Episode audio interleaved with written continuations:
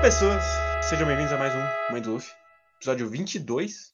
Eu sou o Guerreiro, mais semana aqui. Agora, derradeiramente, no penúltimo título de Alabasta, provavelmente. E mais uma vez estou aqui com o Rafael Ritt. Fala aí, cara. Fala pessoal, é... ótimo volume, muito bom mesmo. Estou realmente feliz com tudo que aconteceu aqui. E uma coisa que eu não me lembrava realmente é como é rápido a parte do Koza. Eu, eu, eu, na minha cabeça era muito mais demorado e foi um, e, na verdade é só um ponto no meio dessa maluquice toda que está acontecendo e eu achei bem interessante. Mas então já puxando isso, o volume basicamente começa com com o único capítulo que eu não gosto desse volume, que é quando aparece o, a Guarda Real, barra 2. Hum. Que é um, é um volume. É um capítulo meio de. Eu preciso enrolar aqui uma semana para escrever o resto do arco. Porque eles são uns personagens muito bosta. E eles morrem sozinhos também. Porque eles tomaram uma água mágica que nunca foi citada e nunca mais vai ser. É muito confuso, assim. O, o, o todo. Eu vou dizer que eu gosto. Porque, pelo que eu entendi dessa parte, o que o Oda está querendo dizer é que eles, per eles perderam o, o. Junto com o Shaka, né, eles perderam basicamente a, toda a força que existia naquele lugar, que eles poderiam, de, de alguma forma, resistir ao poder do nosso querido Crocodile. Mas então, eu, eu gostei. Eu hum. acho que isso tinha, tinha, ficado claro. E mesmo que se ele usasse, tipo, só o Shaka, já ia dar pra entender, porque a gente já viu que o, o espada não acerta ele também. Mas é meio que meio redundante, assim. É meio que, pra mim, ficou como se fosse algo do tipo. É... É, além de, desse lance de perder a força, foi que, tipo, o, não adianta se você for muito, for, muito forte, meio que no front são as primeiras pessoas que acabam morrendo também. Então, foi meio que ele quis tirar da frente qualquer, é, qualquer possibilidade de. Para a gente está muito claro, para a gente que está lendo está muito claro, mas talvez para a história em si, para os personagens em si, precisaria retirar mais esse caminho na frente e também para mostrar um lance que o que na guerra o heroísmo nem sempre ele é recompensado. Eles meio que tomaram a água lá para poder, não, agora a gente vai resolver aqui o problema, vamos dar nossa vida, mas a gente vai resolver. E na verdade não resolvem. O Crocodile até fala, até fala que é, não existe nada mais importante do que a vida. Vocês jogaram a vida de vocês fora, achando que poderiam resolver um problema, jogando essa vida fora, mas na verdade vocês não resolveram, porque não é assim que se resolvem as coisas. Meio que ele está querendo dizer isso em relação aos problemas. Então eu gosto desse primeiro capítulo. Eu concordo que não para falar dessa mensagem não precisaria ter esses caras, mas eu acho que reforça a, a ideia do que ele está querendo passar. E é enfim. Não sei. Eu, eu continuo, continuo gostando, continuo achando que o Chaka era o suficiente. E eu não gosto dos designs deles. E parece ah, que é só, é só um enxerto assim para fechar 20 páginas, porque a segunda metade do capítulo eu gosto, que é todo mundo se reunindo, reunindo os cacos ali. Uhum. E o, o Zoro todo fudido, e aí a Nami encontra ele, depois a gente vai ver que a Nami não salvou ele, ela fez ele de cavalo. É um grande momento. Sim. E aí a gente tem o papo do, do Sop com o Sanji, com eles lá no. E agora? Será que o, o, o Luffy morreu? E ninguém quer assumir que tá preocupado. Então é um grande momento. É interessante porque eles não têm muito a noção do que realmente está acontecendo. Eles só estão indo em direção ao palácio porque eles sabem que tem o problema tá tudo lá, né? Então eles estão indo para lá. Só que, e tem essa informação do se o Luffy morreu ou não morreu, que eles não estão levando muita fé, mas mesmo assim isso é uma coisa que abala eles de certa forma, né? Porque é uma incerteza que eles têm. Sim. E é legal como tudo isso vira quando meio que. Na verdade, não vira, meio que isso é meio que ignorado depois, porque eles continuam sem ver o Luffy até o final desse volume, eles não encontram com o Luffy, se eu não me é, engano. Eles encontram sim. Quando ele chega com o Pel, ele encontra todo mundo. Ah, ele chega com o Pel, é verdade eles meio que. Então, isso meio que vira. É, tem, tem razão. Isso meio que vira porque eles encontram ele e isso é um conflito que não tem mais. Então eles vão agora tentar ajudar de, da forma que eles podem. Só que eles estão no meio de um, de uma, de um caos ali que eles não têm a mínima noção do que está acontecendo. Só depois que eles tomam, tomam noção do lance da bomba, eles meio que viram. Ainda continuam perdidos, mas procurando uma agulha num palheiro. E eu acho muito legal o fato deles. Eles não iam conseguir encontrar de forma nenhuma a parada. E aí a Vivi que tem que, tem que encontrar, eu acho que faz todo sentido a Vivi encontrar onde está a bomba. Porque Sim. se algum deles encontrasse, ia ficar assim. Tá, mas. Então qual que foi a função da Vivi toda essa história? Só tomar decisões erradas? Ela tinha que acertar alguma hora. E foi bom que ela acertou agora. E, e, também ela é a personagem que conhece aquele, aquele país, no final das contas. Faz todo Sim. sentido ela encontrar. E eu gosto muito do, do relógio ficar o volume inteiro aparecendo o tempo todo. Sim. Ele ser o símbolo da opressão e ele ser literalmente onde está a bomba depois. Uhum. É muito legal. Ele, e realmente ele vai aparecendo quase todos os capítulos, eu acho. Eu acho vai... que sim, tem, tem, pelo menos uma vez por capítulo mostrando para mostrar o tic-tac do relógio. Sim. E aí meio que te engana porque ele fala que o relógio, na verdade, está sendo mostrado para falar do tempo, mas na verdade é uma é uma pegadinha do Oda, né? Uhum. Que no final vai ser. É meio óbvio que você, depois de 50 vezes que aparece o relógio, você achar que tá no relógio. Até por, depois que o Pearl fala que eu já sobrevoei tudo e não encontrou, você meio que mata já a parada, mas é uma ideia legal. Sim, e aí é nesse momento mais ou menos que chega nosso querido Koza, ele, ele uhum. chega na, na, pracinha, tá todo mundo fudido, ele pensa, ué, não foi para isso que eu vim aqui.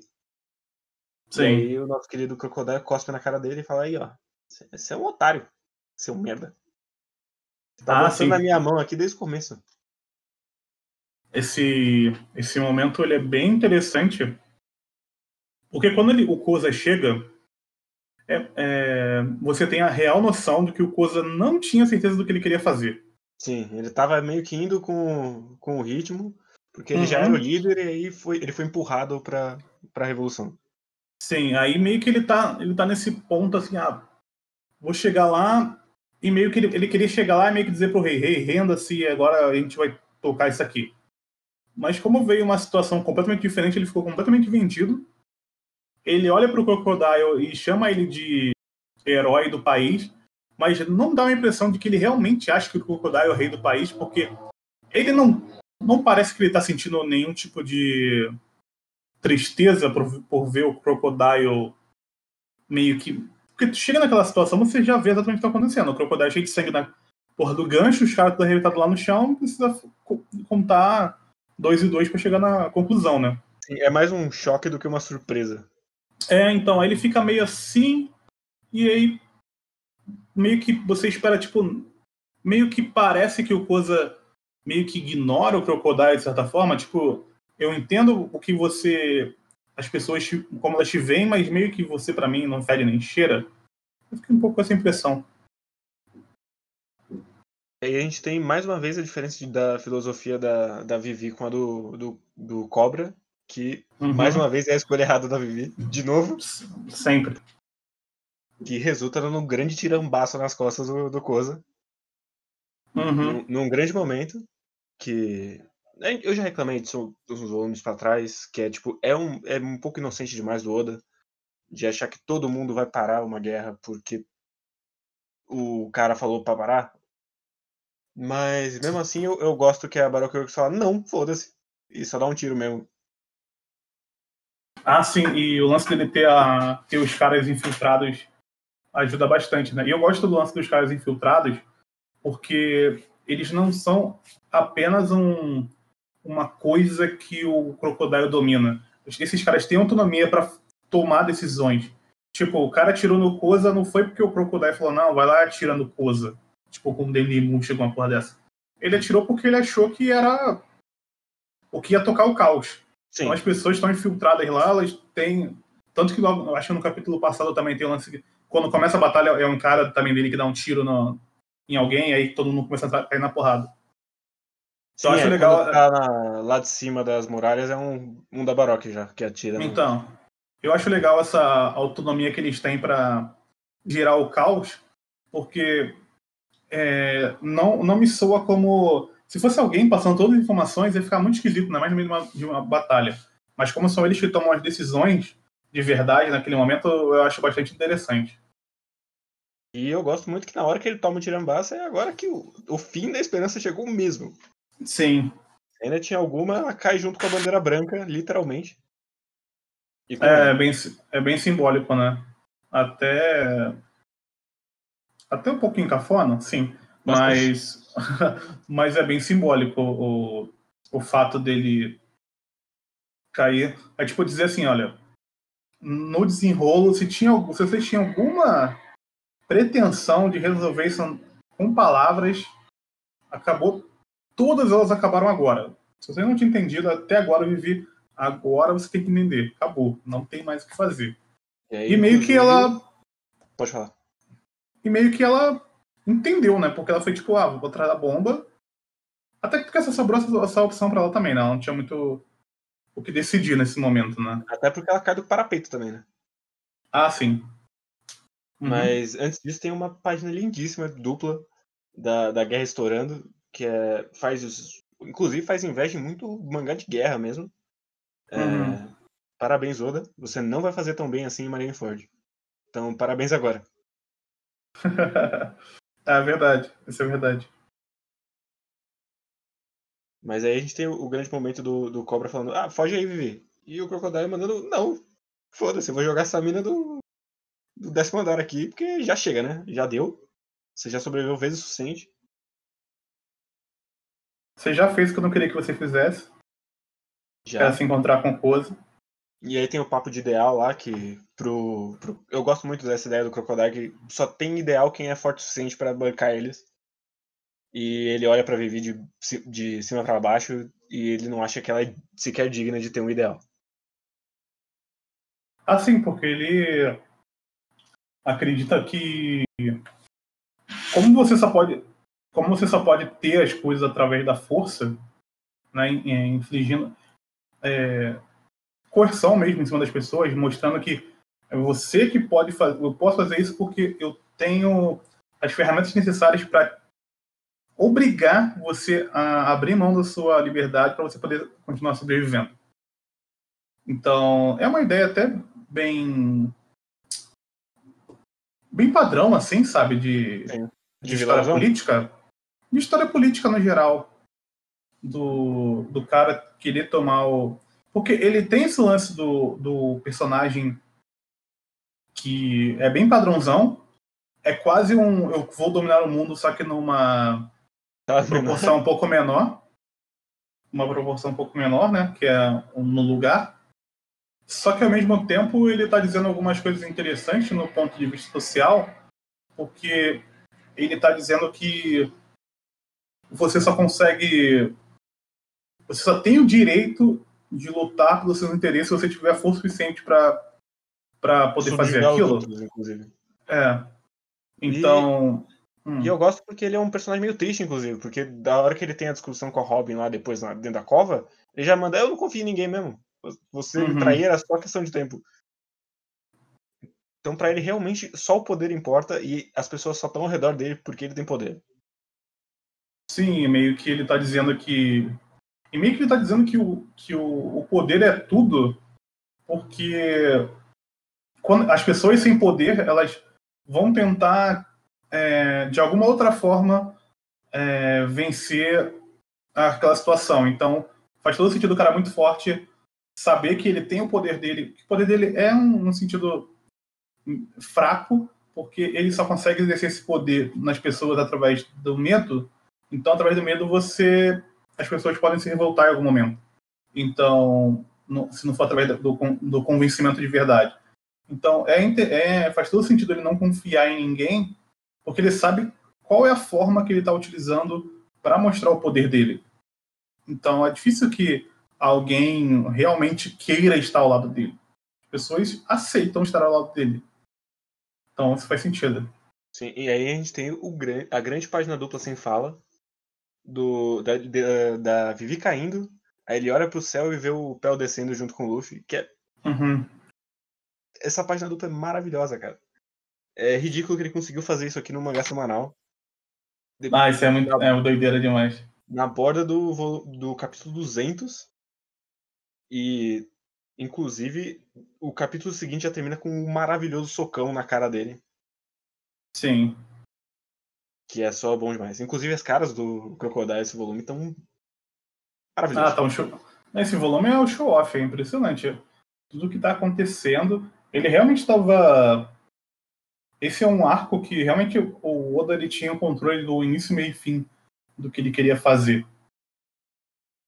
Então, funciona bem. Tem, tem muita página, que às vezes não é página dupla, mas é tipo uma página inteira. Tipo, quando o Luffy salva a, a Vivi, e aí ele tá lá no colo, e aí é uma, só a cara do Luffy gigantesca, assim, na página, com a Vivi do lado. Ele tá abusando mesmo disso nesse volume. As expressões dos personagens, né? Tem uma que Sim. eu acho muito boa com o Crocodile fumando o charuto dele, e aí já tá meio que caindo a, a cinza. E ele tá puto. Sim, muito bom. É muito boa essa página também. E aí é exatamente o momento que eles encontram o Luffy e aí tudo fica bem. E uhum. eles decidem se espalhar mais uma vez para encontrar a bomba. Enquanto o nosso isso, isso. vai uhum. dar um jeito nisso. É verdade. Eu acho muito legal, muito legal mesmo, nessa, nessa segunda luta, é o fato do Luffy chegar lá com um galão de água nas costas. Sim. Eu, eu é gosto muito, muito da, da, logística do, do galão d'água, que ele não é só. Ah, agora ele tem um galão d'água, então o galão d'água faz parte do personagem. O galão d'água é de fato um galão d'água. Sim, e atrapalha ele. O galão. Ele para um lado, ele, ele vai cair, ele tem que pegar. Sim, vira. É, é legal porque ele, ao mesmo tempo que é a coisa que pode fazer que o Luffy vença, também é uma coisa que traz problemas para ele. Não é tipo, ele, o Zoro ganhou a, a, espada nível 2, que ele tinha só nível 1. Não, ele tá, ele tá tendo que improvisar mesmo ali. Isso traz é, vantagens e desvantagens para ele. Isso é muito legal. Porque ele tem que se agarrar aquilo com todas as forças, mas ao mesmo tempo ele não consegue lutar do jeito que ele quer, que ele trepa nas costas. Sim, inclusive, eu acho que desse arco, essa segunda luta é a minha luta favorita de, de todas, assim. Uhum. Eu tenho que eu tenho que terminar essa terceira luta para fechar o que eu acho. Mas essa segunda luta realmente é muito boa. Eu gosto bastante dela. Eu gosto que ela é curtinha também, porque não tem muito. Com o poder que o Crocodile tem, não tem como você ficar enrolando muita luta. É, mesmo a terceira não vai, ser, não vai durar muito também. Sim, sim. Mesmo porque o Luffy tá no bico do corvo já. É, o cara tá. Porra, ele tá batendo. Se ele tá batendo perdendo sangue, uma hora ele. Aquilo vai começar a ser um problema. Inclusive, um problema é que o jeito que o Oda faz o Luffy voltar, em todas as vezes nesse arco, tirando a primeira vez, talvez, mesmo assim, eu acho que ele sofreu muito para voltar tão rápido quanto ele voltou. Mas, principalmente na segunda vez, que primeiro ele a água cai em cima dele exatamente depois que ele virou múmia. múmia. E depois ele dorme por dois segundos e volta, porra, agora tem que lutar, tipo. Não, Oda, calma. Assim, não precisa ser da, tão protagonismo assim. Da, da, segunda volta, a primeira é muito puxei do inferno mesmo, foda-se. Mas hum. a segunda eu gosto porque é, é, é o resquício da luta anterior, não é tipo dessa aqui. É o, hum. ainda é o ferimento da luta no deserto que, que tá fazendo ele vazar sangue. Uhum. Então eu, eu gosto. Eu, eu jurava que a Tashig ia levantar ele, mas não, ele levanta sozinho. Ah, sim, essa da Tashig está mostrando, apontando a local, né? Sim, é ela aponta o local e depois ele mostra o Luffy caindo e volta pro núcleo dela. Falei, ah, ela que vai acordar ele? Mas não. Então, chegando na Marinha, a Marinha, ela tá ali. E aí nós chegamos no porquê a Marinha está ali. Sim. É meio que para dizer, meio que para dizer que quando se num, num, primeiro ponto, é meio que para dizer que quando você tem um inimigo, inimigo muito grande, você abre mão de algumas coisas para ter a possibilidade de vencer aquele inimigo. Meio que ela falou assim: não tenho o que fazer, vou tentar colocar, vou ver o que esses caras conseguem fazer aí, e a gente vai procurar essa bomba, porque a gente não consegue vencer o, o Crocodile e nem a Nico Robin. Tomaram um pau na Nico Robin sozinha, tomaram um pau ridículo. Tashiga tá aí só apanhar mesmo nessa porra desse mangá. Então, Inclusive, mais uma vez apanhou. Eu fico triste que esse não é um ponto de virada pra Tashigi. É só um momento em que ela perdeu de novo. Sim. Porque esse ela podia ser o momento dela questionando alguma coisa, mas não é. Porque esse é o momento pro Smoker questionar alguma coisa. A Tashigi ela... é só um adereço. Ela até questiona o lance da justiça, porque o Crocodile fala com ela sobre a justiça, que ele vai também colocar a justiça como sendo algo de quem tem mais poder. E que meio que é uma ideia meio absolutista que faz sentido do personagem dele, né? Sim. Mas ela meio que, ela pensando, ela meio que fica em dúvida se a justiça existe. Não, ela fica, ela não, ela não se, não pensa na justiça como uh, não crocodilo. Não é que o mais forte tem que exercer o que ele chama de justiça. Ela só fica assim, tá, mas basicamente ela se perguntar, mas o que, que é justiça? Porque a gente está aqui, a gente tá deixando, eu estou deixando aqui os piratas passarem. Tem um cara que tá querendo conquistar tudo e ele é muito forte, a gente não consegue fazer nada. Então o que, é a justiça de verdade? Como é que eu chego nesse não, ponto? Só que ela não, só que não desenvolve. É. é. Assim, nesse ponto, ela não desenvolveu nada, até faz sentido, tipo, porque foi muito recente. Só que a gente sabe que mais pra frente isso não vai ter nada, então, então meio que o Oda usou ela como recurso para falar com o leitor e não para ter uma transformação no personagem. Então, meu problema é exatamente esse. Não é tipo ela concluir alguma coisa agora, é que eu sei que não vai concluir depois. E aí, no final, uhum. ela virou uma placa para apontar para onde o Crocodile foi pro Luffy. Sim, sim. E, inclusive, nessa parte da Marinha tem uma, tem uma página que é horrorosa, que é a página dele explicando o passado da Nico Robin. E, tipo, pra quê? No meio do nada aparece um, um random e fala: Ah, eu conheço a Nico Robin. Ela fez não sei o que quando ela tinha 8 anos. E é tipo um, uma página inteira cheia de texto. E aí a história volta. O Oda tem esse problema que toda vez que ele quer mostrar algum personagem que ele é importante, ele tem que fazer um disclaimer desse personagem para falar, olha só, leitor. Se eu tô parando aqui para falar desse cara é porque é importante. Só que não precisa disso, na maioria das vezes. E ficou, principalmente com a Nico Robin ficou bem claro. Até porque o jeito que termina esse volume, quando você não, como a gente está fazendo a releitura, ninguém já sabe. Mas quando você não sabe, você pensa que a Nico Robin vai morrer ali. Sim. Pô, ela não parece ser importante até aqui. Ela parece ser uma personagem interessante, que tem alguma coisa ali nela. Mas se ela morresse nesse ponto, tipo, ah, acabou o nosso negócio aqui, eu vou te matar. Isso já aconteceu em milhões de filmes de gangster. Então, você não ficaria assim meio. Caraca, mas falaram que ela é muito importante. Não, morreu, foda-se. É, dito isso, eu gosto muito do, das caras e bocas que ela faz com o Luffy e o Crocodile lutando na segunda vez, assim. Ela tá uhum. muito curtindo a, a, vibe ali. Ah, sim, nossa, ela tá filha da puta demais nesse, nessa parte. Sim, e... aí no, no, momento que ela percebe que o Luffy vai, perder, ela manda um. Ih, caralho, vou ter que levar o cobra rápido, que se o Crocodile me pegar, fudeu. E não ela foi rápido o suficiente. Né? Ela já sabe o que, que vai rolar. É legal porque a aliança deles dois é tão fraca que o Crocodile dá uma justificativa escrota para matar ela. Tipo, ah, você, você não falou que você me prometeu, mas tipo, ela prometeu que ia ler o bagulho. Se tivesse a informação lá, ele daria, ela daria para ele, ou meio que ele não está dizendo que ele não confia em ninguém. Essa é uma, uma dúvida que eu fiquei. Ou ele está dizendo que não confia em ninguém porque ele acha que a informação tá lá, só que ela não quer dizer para ele. Eu acho que é mais a segunda coisa, mano. Ele tem certeza que o bagulho tá lá por causa de uma reação do cobra. Então não importa o que ela diga, tá lá. E como ele não consegue ler, então tá lá e ela tá levando para ela a informação. Entendi. É, Mas também... justamente também funciona como o quão fraca a aliança deles é. Sim. Não, pois é, porque quando ele fala isso pra ela, tipo assim, ah, a gente ficou cinco anos aqui, pá, beleza, que show, curtimos, mas agora foda-se, né? Agora morre aí, eu vou seguir aqui com meu país sozinho. Meio que é, a situação, mesmo que ele conseguisse conquistar o lugar, ele nunca ia poder ficar com ela sempre, porque ela sempre seria um, meio que uma ameaça para ele pelas coisas que ela sabe. Sim, ela sempre seria, seria uma faca apontada no pescoço dele.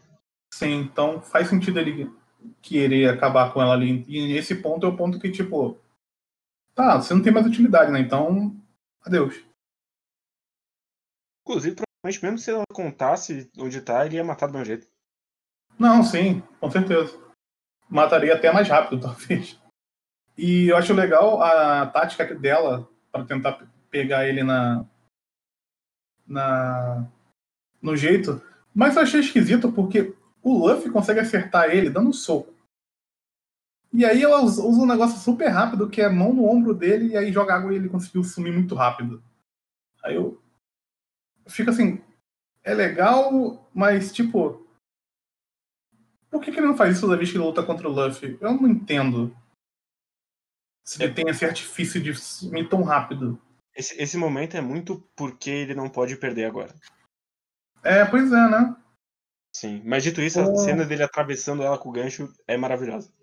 Ah, ela devia é ter morrido? Devia, mas é maravilhosa, mesmo assim. Mas até aí o Luffy já deveria estar morto também, né? Sim.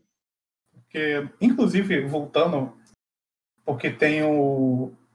Na segunda luta, o Luffy dá o shotgun, que é com o braço balançando igual uma onda. Nossa, é muito bom. E ele se desviando do, da espada de areia que o, o Oda desenha ele fininho. Boa Porra, muito bom, cara, muito bom. E, e a, a, cena do, do, do Crocodile secando o chão também é maravilhosa. Vai tomando cu, Oda. Sim. Do, muito bom. virando areia caindo, maravilhoso. E aí, mas aí a gente chega no nosso querido Cobra, que numa, numa atitude desesperada de, ah, vou derrubar aqui então, né? Que eu não sei. É, foi tipo, realmente, vou morrer com honra agora, porque não ia fazer diferença. Nenhum. Uhum. E primeiro que ele, ele sabe que não vai fazer diferença, porque ele sabe qual que é o poder do, do Crocodile. Tipo, foi uma. Né, na verdade, não foi uma jogada desesperada, então faz sentido ele nem parar muito pra pensar nisso, né? Sim. E aí a gente volta pra Vivi, que descobre onde tá. E tem uma cena onde tá todo mundo e o Zoro tá do lado de fora da cidade olhando uma cobra. É um grande momento. Muito bom, essa parte é muito boa, tá maluco. Mas é. Ah, não, não, pode continuar. Eu, eu, gosto muito dessa parte, eu gosto depois que, ele, que alguém fala pra ele ir pro norte e aí ele aparece em cima da torre, porque norte é pra cima. Sei, nossa, cara. essa piada, bom demais. Me, me senti representado. Por não ter a mínima noção de direção. Então me senti muito representado nesse momento. Obviamente eu não penso que é para cima, mas se alguém me disser vai para noroeste, eu não sei onde chegar. Então, eu me compadeço do nosso querido Zoro, porque eu realmente não entendo o que está tá acontecendo em relação à direção. Então, fica aí. Essa. E aí, como só tem nosso querido Usopp completamente enfaixado e a Vivi, ele tem que usar o grande golpe do Usopp Noise pra derrubar os caras. Cara, essa é muito boa, cara. Essa parte é muito boa que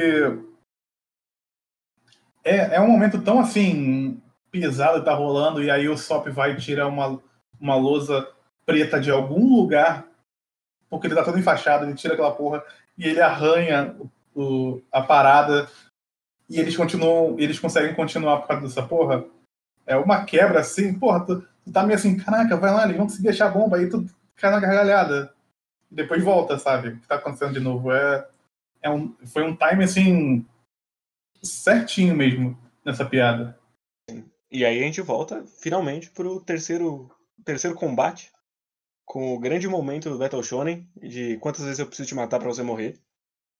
Ah, não, aí ele pisou no acelerador do, da breguice e não tirou mais o pé. Sim, mas é bom demais. Agora até ele, o fim. Quando ele manda até que você devolveu o que você roubou e aí ele começa, o que que eu derrubei? O que que eu roubei? A fama, o dinheiro, confiança, as vidas? E aí o filho muito puto fala só o reino. Mulher, e a gente tem um flashback. Exatamente. Uhum. E a gente tem um flashback de que se esse fosse o reino dela, ela não estaria chorando quando ela chega. E é um grande momento que fecha basicamente toda essa jornada deles pelo deserto. E é bom demais e é brega demais. Sim, sim. Nossa.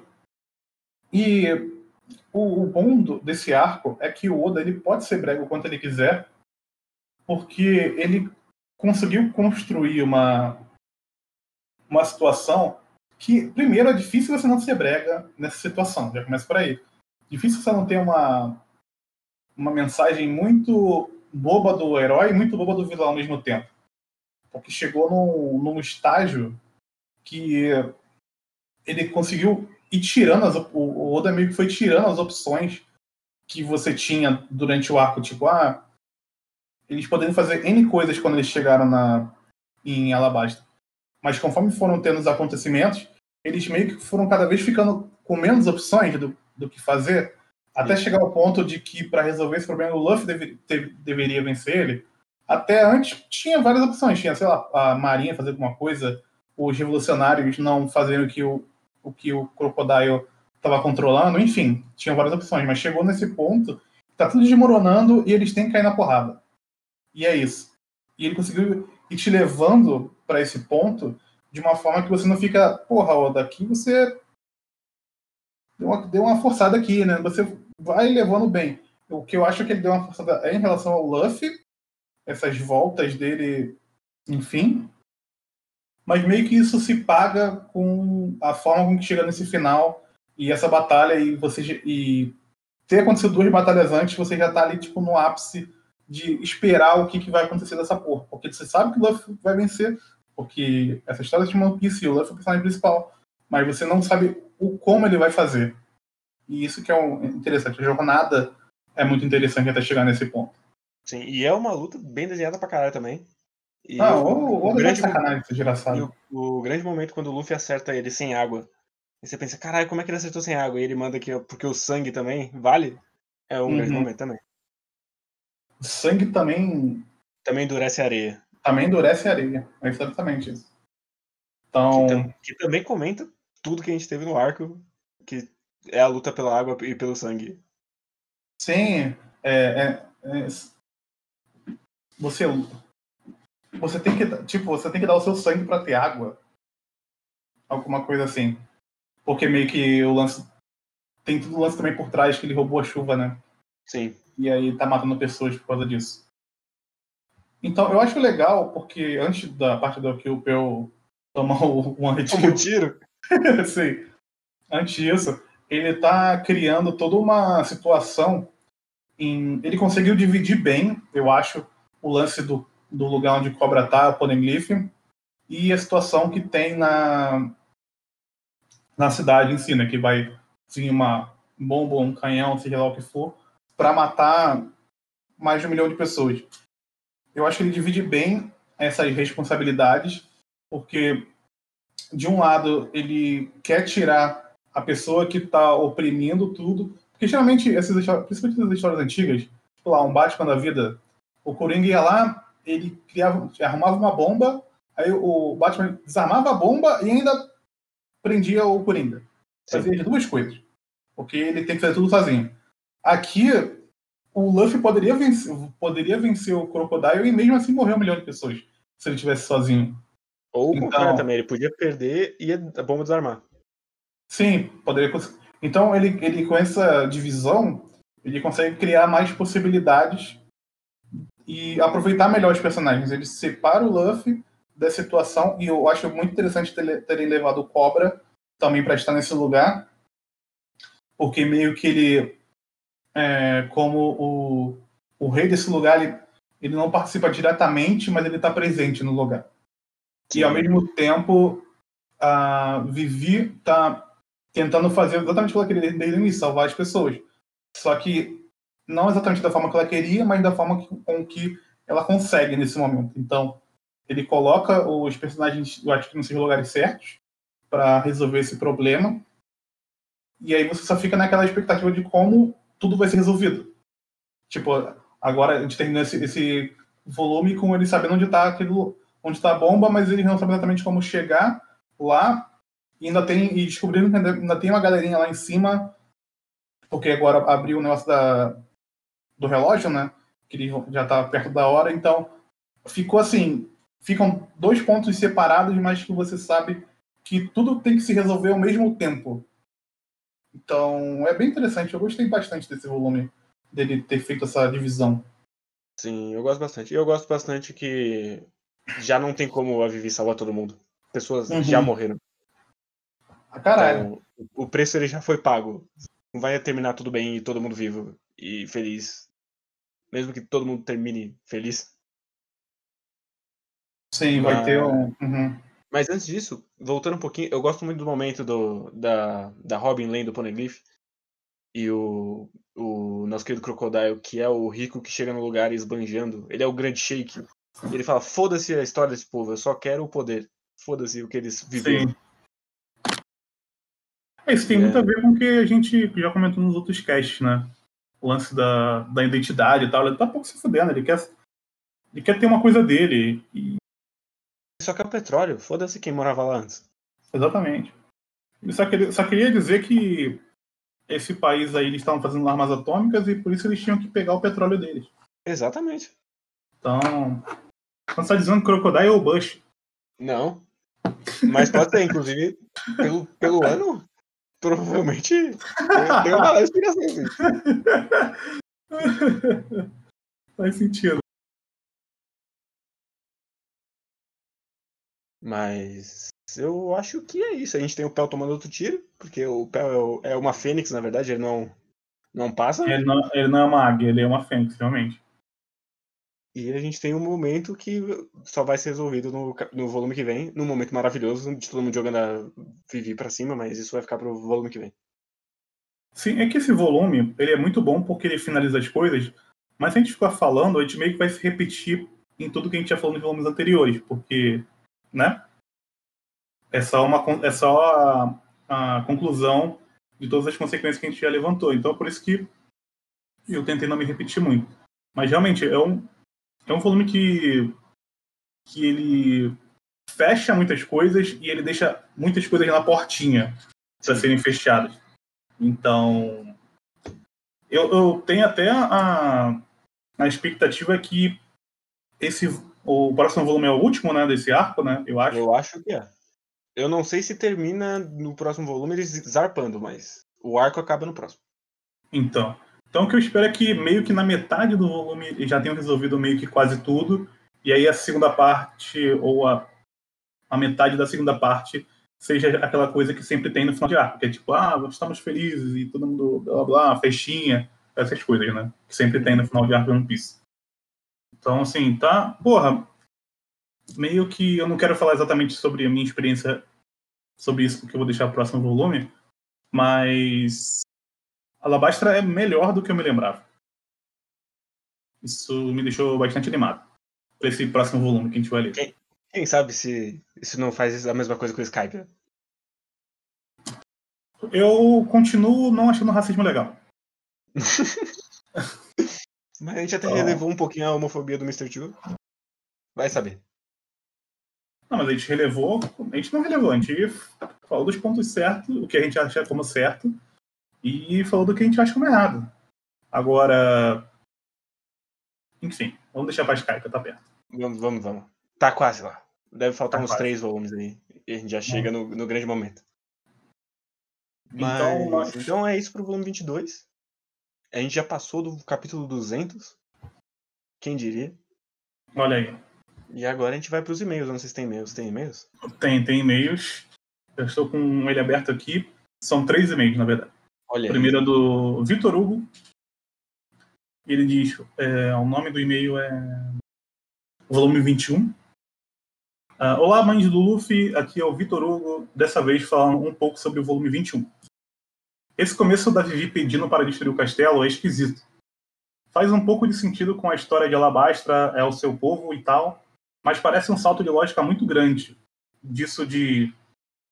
Para. Disso. É que não tem erro. Disso para. Vamos acabar com o símbolo do reinado nesse lugar. A luta do Sanji contra o Mr. Two, eu acho ok. Tem uns momentos bons e tal, mas no final é bem padrão. Talvez eu tenha desgostado um pouco dela, porque estou lentamente passando a odiar o Sanji por causa do novo mundo. No último e-mail estava em Telebark e em uma semana cheguei em Dressrosa. Nossa. Nossa. A pessoa. Tá, é, a quarentena tá foda. Nossa. É o quê? Uns 500 capítulos? Uh, não, é uns 200, 300. Não é mais ah, é? do que isso. Eu acho que é. Não tenho certeza. A luta da Nami eu já gosto mais. Ela tem que usar habilidades que ela tem como, navega como navegadora, junto com os bastões que sozinhos são bem fracos para conseguir ganhar de um inimigo muito mais forte. Inclusive tem um agora... momento maravilhoso nesse arco dela batendo no Sop porque ela porque deu bastante festa. Ah, é verdade. Mas até agora eu não entendi o que foi que a Miss Double Finger fez para se dar aquele aquele power-up quando colocou os espinhos no seu ombro. Ela meio que pode controlar os espinhos do jeito que ela quiser, né? Foi isso que eu entendi. É que, não sei, parece que ela meteu um anabolizante com os espinhos. É muito esquisito.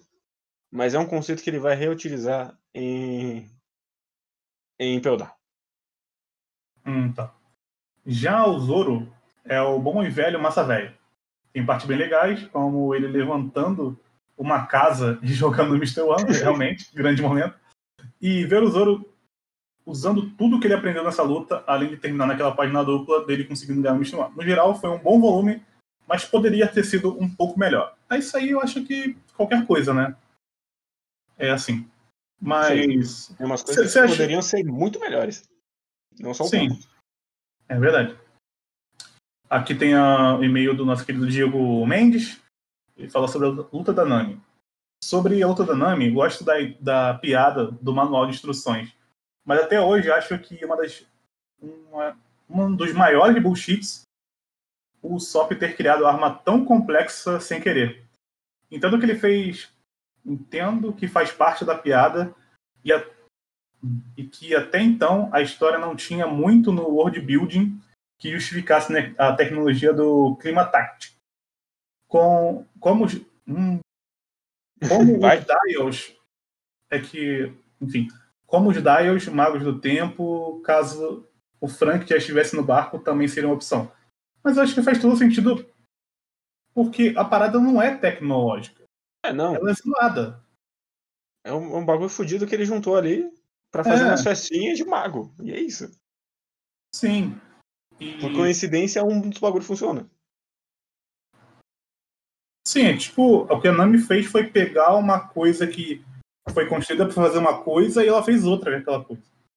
Mas originalmente aquela coisa não fazia, que ela não deveria fazer. E tem muitos casos que isso acontece.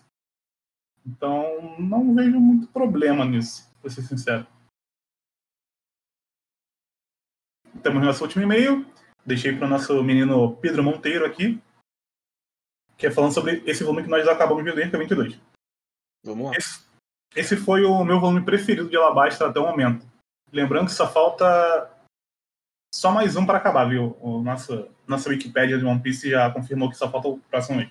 Olha aí, tá confirmado então. E, exatamente. E eu acho interessante observar como o Alabastra consegue acertar em cheio em alguns detalhes narrativos que mais para frente vão se tornar um problema One Piece. Lembrando que estamos no clímax do arco, e aqui, pela primeira vez, se eu não estiver enganado, o Oda usou o recurso narrativo da contagem regressiva de tempo. Sim. Esse, esse recurso narrativo ainda será muito usado em finais de arco para causar uma sensação de perigo, forçando os personagens a agirem rapidamente para solucionar o problema. Nem sempre vai funcionar muito bem. Isso porque, às vezes, o Oda acabará caindo na armadilha de transformar tudo em um verdadeiro caos, com personagens correndo para lá e para cá. Aqui ele não caiu nessa armadilha e esse recurso narrativo foi usado para os demais membros da, da tripulação terem o que fazer enquanto as tramas mais importantes aconteciam. Ou seja, enquanto, enquanto a Robin corria atrás das informações do Poneglyph, enquanto a luta do Luffy versus Crocodile acontecia, etc. Eu também gostei que a bomba não ficou escondida em um lugar aleatório, mas sim estava escondida o tempo todo dentro da torre do relógio.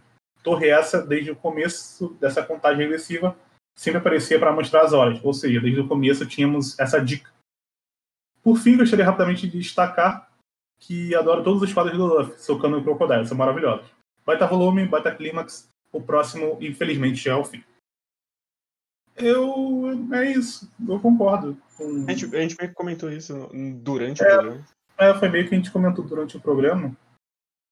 E realmente é, foi um baita volume, baita clímax. E Infelizmente é o próximo volume, já é o fim. Eu não tô triste porque vai ser o fim. Não tô com esse sentimento de que já é o fim. Eu tô realmente feliz porque vai ser o fim, porque eu acho que não tem mais lugar nenhum para ir nesse arco. Então, que é. bom que vai ser o fim.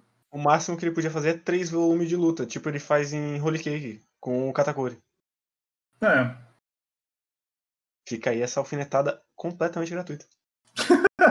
Fica essa alfinetada com nosso querido amigo Pedro Monteiro. Eu não vou alfinetar porque vou deixar para destilar esse veneno quando chegar lá. Exatamente. Mas eu não consigo lembrar outro que é realmente uma bomba relógio. No caso de Corrida contra o Tempo, fora a Dress Rosa, que é uma merda em Dress Rosa. Mas eu não consigo lembrar outros arcos que tem isso, porque ele falou que são vários. Mas, eu acho que não é exatamente o timer que ele tá querendo dizer, mas é mais aquela coisa deles. Tem uma situação que é muito perigosa e eles têm que resolver enquanto tá todo mundo correndo. Porque eu acho que isso tem basicamente todos os arcos. Isso sim. A maioria, pelo menos. Uhum. Mas então com isso a gente fecha esse programa maravilhoso. Que deve ter ficado mais curto do que das outras vezes, eu espero. E então a gente volta semana que vem com o final da nossa segunda saga de One Piece. E começo da terceira, talvez, eu não sei. Eu não sei onde é que fecha o 23. Mas obrigado por ter ouvindo. É, mande pros seus amigos. Mande e-mails. É, comente no Twitter, eu não sei. E até semana que vem. Tchau, tchau! Tchau, tchau!